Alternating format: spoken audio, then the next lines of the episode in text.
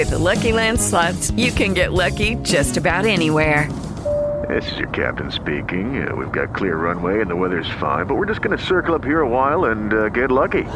No, no, nothing like that. It's just these cash prizes add up quick. So I suggest you sit back, keep your tray table upright, and start getting lucky. Play for free at LuckyLandSlots.com. Are you feeling lucky? No purchase necessary. Void where prohibited by law. 18 plus terms and conditions apply. See website for details. Lucky Land Casino asking people what's the weirdest place you've gotten lucky? Lucky? In line at the deli, I guess? Aha, in my dentist's office. More than once, actually. Do I have to say? Yes, you do. In the car before my kids' PTA meeting. Really? Yes. Excuse me, what's the weirdest place you've gotten lucky? I never win and tell. Well, there you have it. You can get lucky anywhere playing at LuckyLandSlots.com. Play for free right now. Are you feeling lucky? No purchase necessary. Void where prohibited by law. 18 plus. Terms and conditions apply. See website for details. Hola, ¿cómo están? Llegamos a un nuevo episodio más de esto que se llama La Sacó del Estadio Podcast. Es el episodio 1076, hablando de todos los deportes y las ligas americanas. A esta hora, vía streaming, por el canal de YouTube La Sacó del Estadio, nos conectamos desde Estados Unidos, Bristol, Connecticut. Kenny Garay, está Dani Marulanda en la ciudad del Retiro, Colombia, y Andrés Nieto Molina desde Santiago, sede de los Juegos Panamericanos. Bueno, eh, empezamos hablando de béisbol. Kenny, jonrón de oro, coronó a California campeón de la Serie Mundial de Pequeñas Ligas. Hoy fue titular, headline en todos los noticieros grandes de los Estados Unidos, en los matinales, en el Good Morning America, en Today, en todos, mostrando ese home run. Y usted nos va a contar la historia alrededor de, la, de las aventuras de estos niños de West, de California, que le ganaron a los muchachos de Curazao. ¿Qué pasó en ese Little League, en esa gran final? ¿Cómo estás? ¿Cómo le va, don Andrés? Un abrazo desde Alaska hasta la Patagonia, desde Arica hasta Punta Arenas. Qué bien se ve Madulanda con la gorra volteada. Qué maravilla. Sí, ¿Sabe, bien. ¿sabe qué, qué tiene Madulanda? ¿Qué Una tiene, cara Dani? de niño. Una cara de niño que no puede con ella. Eh, yo creo, Andrés, que usted va a tener 70, yo 60, y él tendrá 60 también y seguirá viéndose como de 25. Pero bueno, le bien. cuento. Luis, Sí.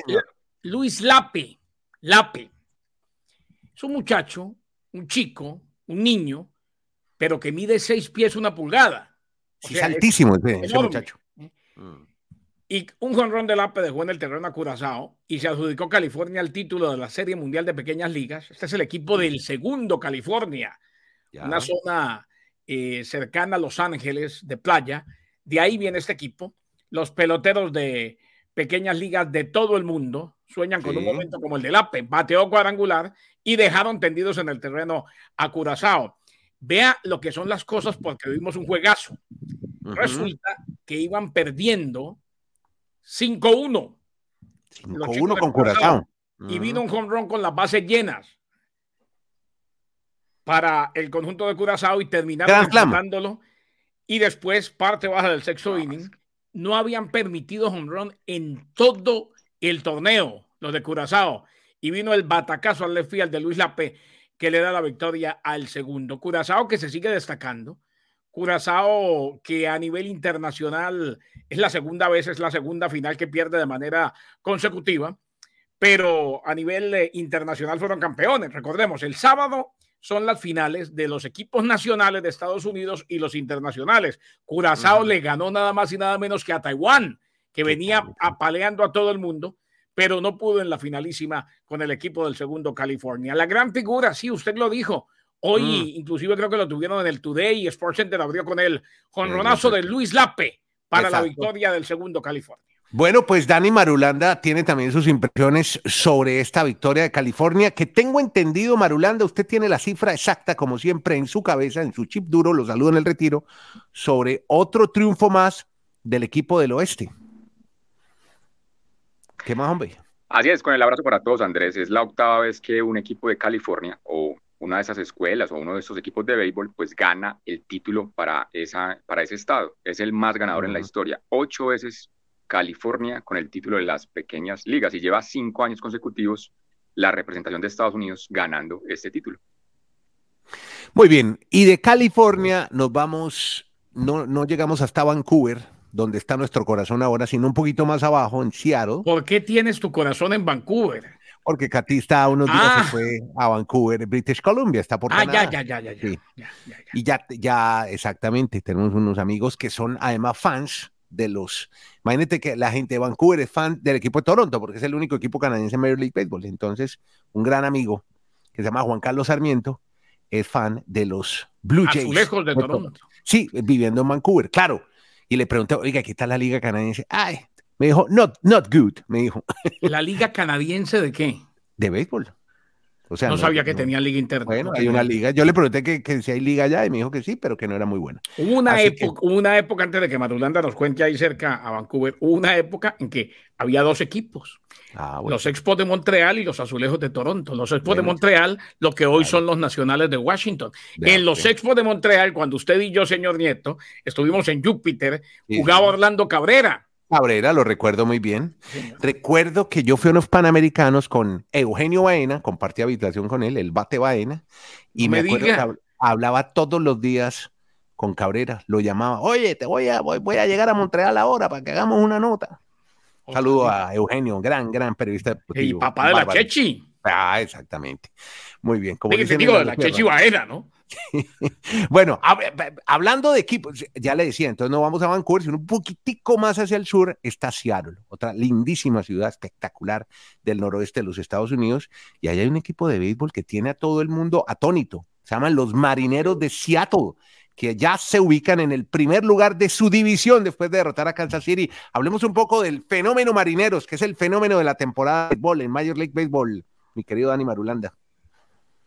Pues Andrés, el equipo de los marineros de Seattle hay locura con esta organización allí en esta zona de los Estados Unidos, porque sorpresivamente para este día ya 28 de agosto, este lunes, amanecen en el primer lugar de su división, una división que tiene a los Astros de Houston, que tuvo a los Rangers de Texas por mucho tiempo como el gran favorito, y en el momento importante está apareciendo Seattle. Por algo el año pasado ese equipo estuvo en playoffs, el- todas las historias se nos ha contado cada día Garay de Rodríguez, ese equipo está jugando muy bien y hoy pues hay felicidad en Seattle porque parcialmente están entrando a playoffs como líderes de su división, que eso es mucho más importante que entrar en el cómo podrían tener, si siguen ganando, pues la opción de por qué no tener un descanso en primera ronda de los comodines de los playoffs, así que muy bien por la gente de los marineros de Seattle. Y ya como Garay va a intervenir, también una cosita ahorita de béisbol de Colombia que me parece curioso que soy yo, ¿no?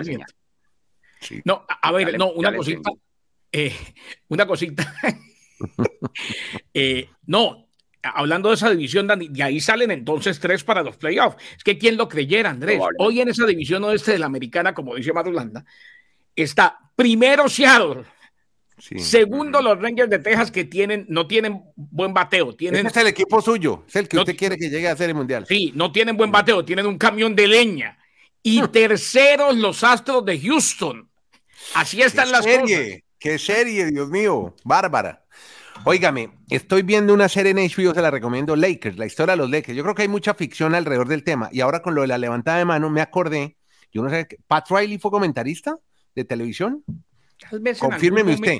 Bueno, el personaje de Pat lo- Riley, Lo que sí fue campeón cinco veces con los Lakers. ¿no? bueno, el personaje de Pat Riley primero hacía videos en las prácticas de los Lakers y luego, no sé si eso sea real o ficción, me confirmará No, sí, cualquier... debe ser real, ¿eh? Bueno, y, y- y cuando hacían las transmisiones, primer juego de los Lakers con Magic Johnson y con Karim Abdul-Jabbar, primer juego fue ante los Clippers, pero ni siquiera era de Los Ángeles, era de otra ciudad de California, no me acuerdo ahora, los, ese primer juego. Y Pat Riley iba a comentar y el locutor le decía, también debe ser otra leyenda, le decía, cuando, pa- cuando vaya, cuando yo le haga esta señal, usted deje de hablar. Así. El locutor, El ese relator, ese relator, ese relator del que usted habla, Ajá. tiene estatua a las afueras del cryptocurrency, así se llama, ¿no? Eh, Yo le sigo diciendo Staples Center porque se me quedó pegado. el narrador Sí. de los Lakers. Se llama Chick Hearn, ya falleció.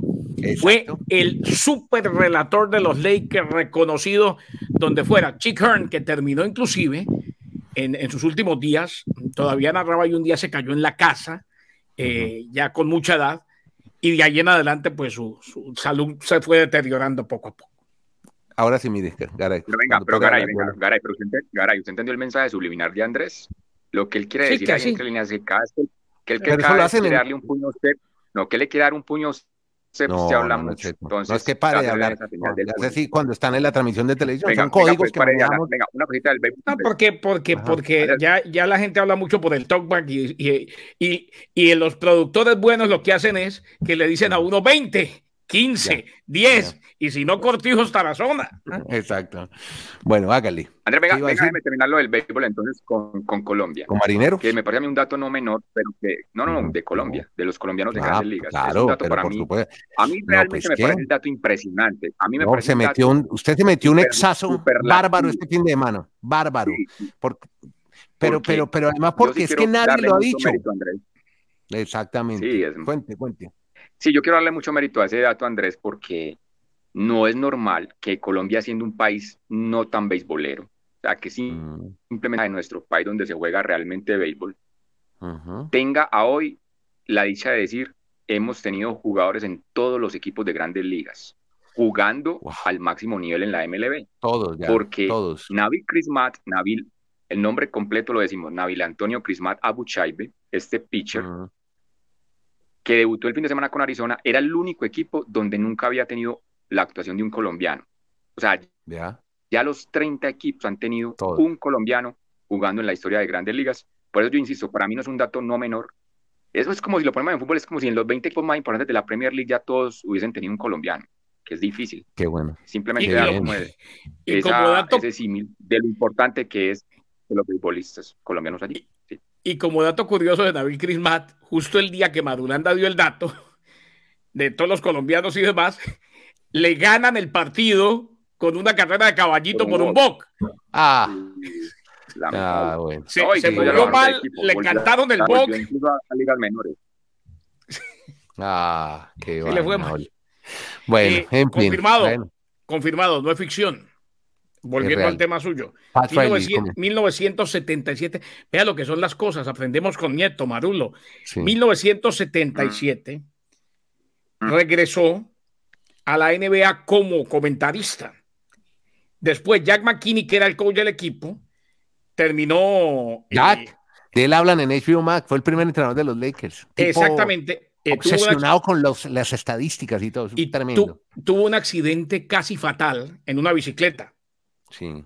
Así que el asistente en ese momento era Paul Westhead. Fue el hombre que tomó las riendas del equipo y ahí contrató al comentarista Pat Riley como asistente, porque ya había jugado en la NBA Pat Riley y lo demás es historia. Perfecto. Qué bien, qué bien que se acerque más a la realidad. Es una historia tremenda. Se les recomiendo Lakers en HBO. Bueno, cambiamos de deporte, amigos. Ah, Entonces nos vamos con. Muñeco de taxi. Gracias. Bien, vamos a hablar de NFL. Se confirma la grave lesión de Jaquim Grant de los Browns y parece que se pierde toda la temporada, Kenny.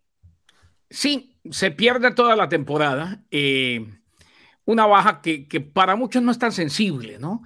Pero yo creo que definitivamente el perder a alguien como Grant eh, está fuera por un año. Anunciaron que estará fuera toda la temporada.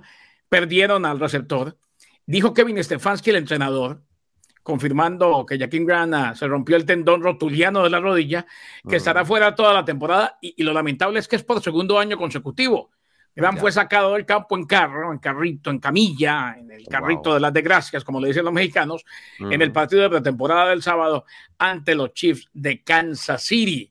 El año pasado, Grant sufrió una rotura del tendón de Aquiles en el campo de entrenamiento, estaba en fila para devolver patadas y despejes este año. Sin embargo, lamentablemente se vuelve a lesionar. Ya van dos años consecutivos, Andrés, en que Sí. se queda sin temporada. Y claro, cuando una lesión es tan crónica o cuando se presentan este tipo de desgracias consecutivas, uno empieza a pensar si, si le vale la pena, Gran o no, continuar en la NFL. Porque ahora vamos a hablar de otro mariscal de campo, Dani Marulanda, Carson Wentz. El hombre, bueno, que ha dado tantas vueltas, parece que tendría un destino al lado de Patrick Mahomes. ¿Cómo es la historia? ¿Cómo les parece que Wentz llegaría a Kansas City Chiefs? ¿Cómo? Sorprende, Sí, mucho. realmente era una gran figura, le pagaron una millonaria en Filadelfia y no pudo llevar ese equipo a un buen término porque tuvo una lesión muy grave. Y ahora ha deambulado por varios equipos, entre ellos Washington, y ahora se dice que podría ser un suplente para Patrick Mahomes. Me llamaría mucho la atención que eso llegue a suceder con el señor Carson Wentz. Bueno, eso por ese lado. Bueno, eh, a mí ese Wentz me cae como gordo. Ese fue el que publicó una vez la foto de cuando cazó un oso y eso, ¿se acuerdan? Que Ah, creo que sí. en ¿eh? Instagram. Sí, sí. Creo que sí, creo que fue él. Sí, medio Eh, ridículo ahí cazando un el- oso. El hecho, el hecho Sí. es que no estaba haciendo nada ilegal, señor Nieto. No, pero, pero, pero es un animalito.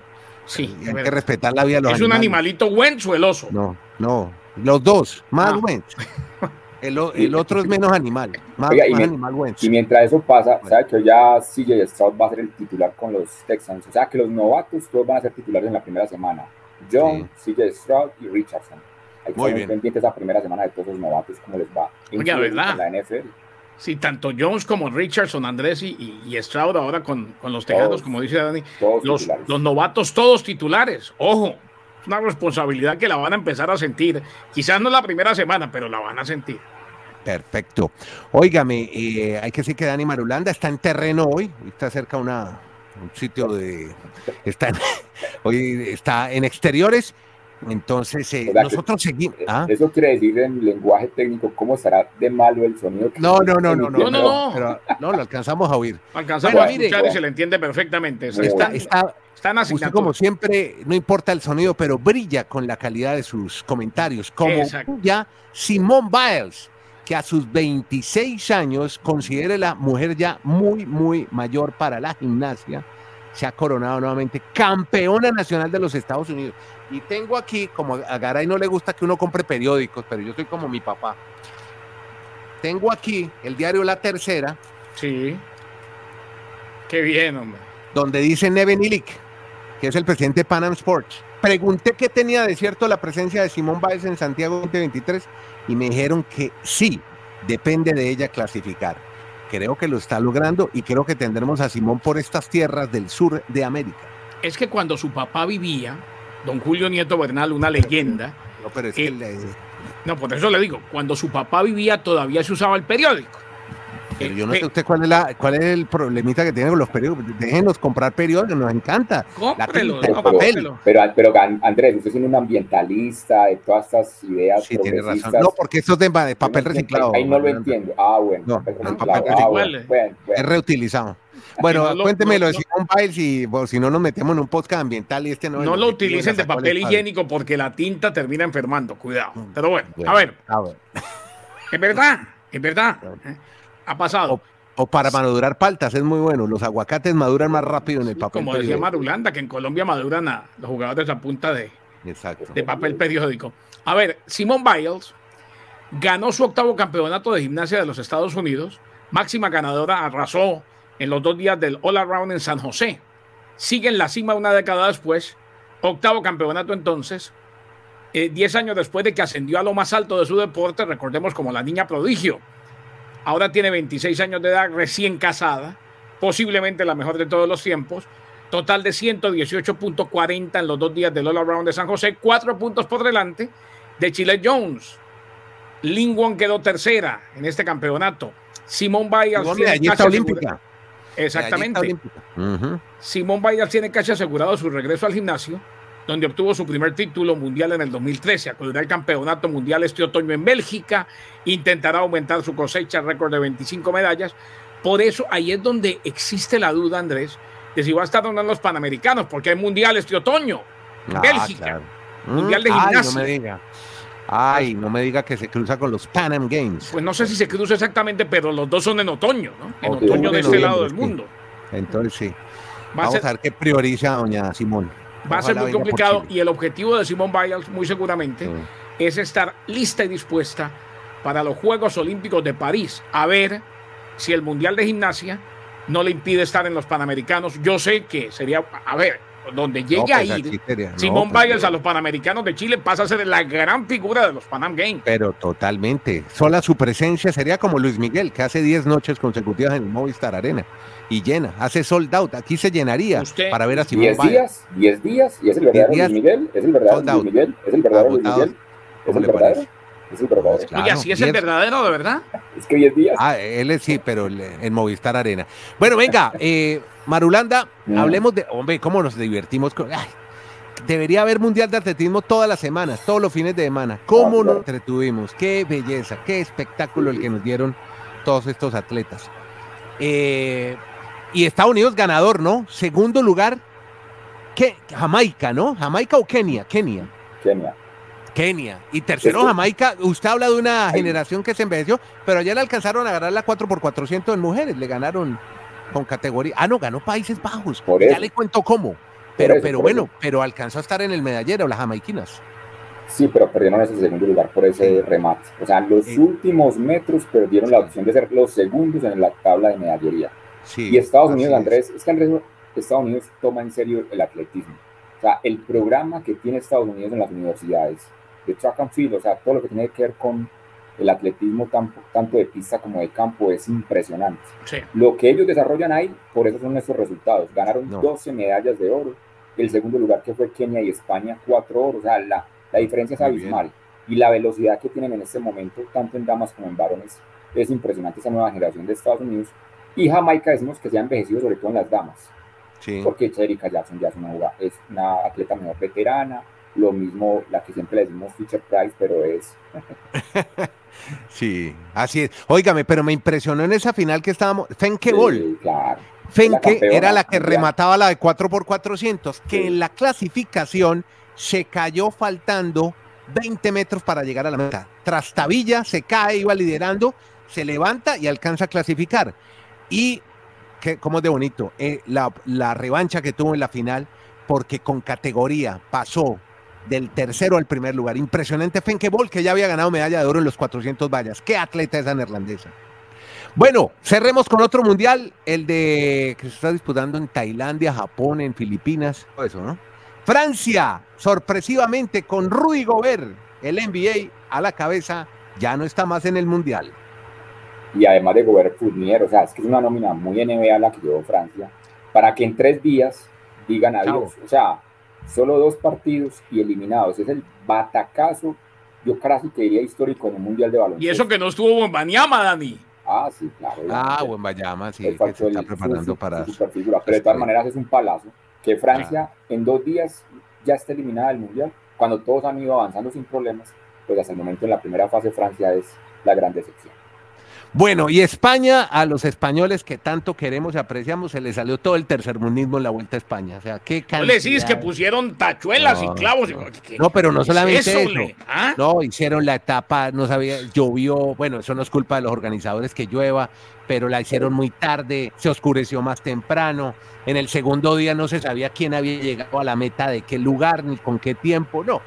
Qué despelote, eso parecía una vuelta hecha en Sudamérica, en Latinoamérica, pero pasó en la mismísima tercera gran carrera del año, la Vuelta ¿Cómo a es que, España. cómo dice Gary, Garay? La, la doble a Supía o a Barichara, no, No, sé. no, no, más organizada. La doble de Santander no poníamos tachuelas a la Bueno, llave bueno, de San. Gil. Pero, ¿sabes domingo a domingo que se hacía de lunes a lunes, una Pero- de las grandes paradojas colombianas. Pero de todo el pelotón el más furioso fue Renko Evenpol, que incluso ganó la etapa de este día. Ganó la de Porque Andorra. Renko, Renko le dijo, no somos monos de circo. Porque Wow. él dio a entender que están más pendientes en el show que trataron de montar que en la integridad de los ciclistas. Es Es que la primera etapa, que era una contrarreloj por equipo, la programaron tan tarde que lamentablemente sí, nadie sabe el destino de- del clima. Como estaba lloviendo, se oscureció más rápido de lo que pensaban Pero en Marulanda, España. el no. organizador, perdóneme, me meto ahí porque el organizador, la organización dijo es que llevamos 16 años haciéndola a la misma hora, el que oscureció más temprano y eso y como sí es que jugar una cantidad de factores en No, contra de la organización. Ah, pero, Pero es la yo- vuelta, pero es la Vuelta a España, una de las tres competencias ciclísticas más importantes del No, mundo. yo- Pero, que- pero te lo juro que era más organizada una cl- clásica de barrio. Pero lo más importante son los ciclistas. Sin ciclistas no hay vuelta a España. Y cómo, o Pero sea, está ma- también- pero Andrés, ¿Cómo, cómo vio el gesto de los Jumbo mandando Pero, parar a Andrés. neutralizar el pelotón? ¿Cómo vio ese Pero gesto? no, venga, Es un la gesto mafioso. Pero Andrés, estamos en la primera etapa. Andrés, estamos en la primera etapa. Hay dos detalles que, o sea, usted pone un espectáculo pirotécnico, no puedes poner en riesgo la integridad de los ciclistas. O sea, Ah, porque esas luces se ven bonitas cuando está llegando la oscuridad, o no se ve, porque si usted hace eso de día no se ve tan llamativo. Y la rampa de salida, decía Roglic, yo me siento como cuando estaba practicando el esquí. jabón. Yo me siento como cuando practicaba esquí en ese arranque de esa etapa. O sea, ha sido lamentable el arranque de organización de esta vuelta a España. Bueno, cariño, lo dejo, Chao, como decía Papuchis. Pásenla bien eh, a la señora de la peluquería que ya, que ya está en el huelga de hambre la mamá Rubiales, Me estoy hombre. motilando, me estoy peluqueando. Muy bien. que soy muy Gracias a Marulanda. Está en huelga de hambre la mamá Rubiales, nieto. Listo, Nice. amigos. Gracias a todos. Dani Marulanda en el retiro. Bueno, hoy en una peluquería en el retiro. Kenny Garay desde, desde Bristol, Connecticut. Bien, Dani, bien, Dani. Y Nieto Molina. Sí, ofrecemos disculpas a nuestros Ya, auditores, pero bueno, Vamos a conseguir un canje en esa peluquería. ¿ok? Con Nieto Molina desde Santiago de Chile, eh, todos los días, como sea, así sea de una peluquería, hacemos este podcast. Ya Eso. sacó el estadio. Eso. Que la pasen bien. Muchas gracias. Chao.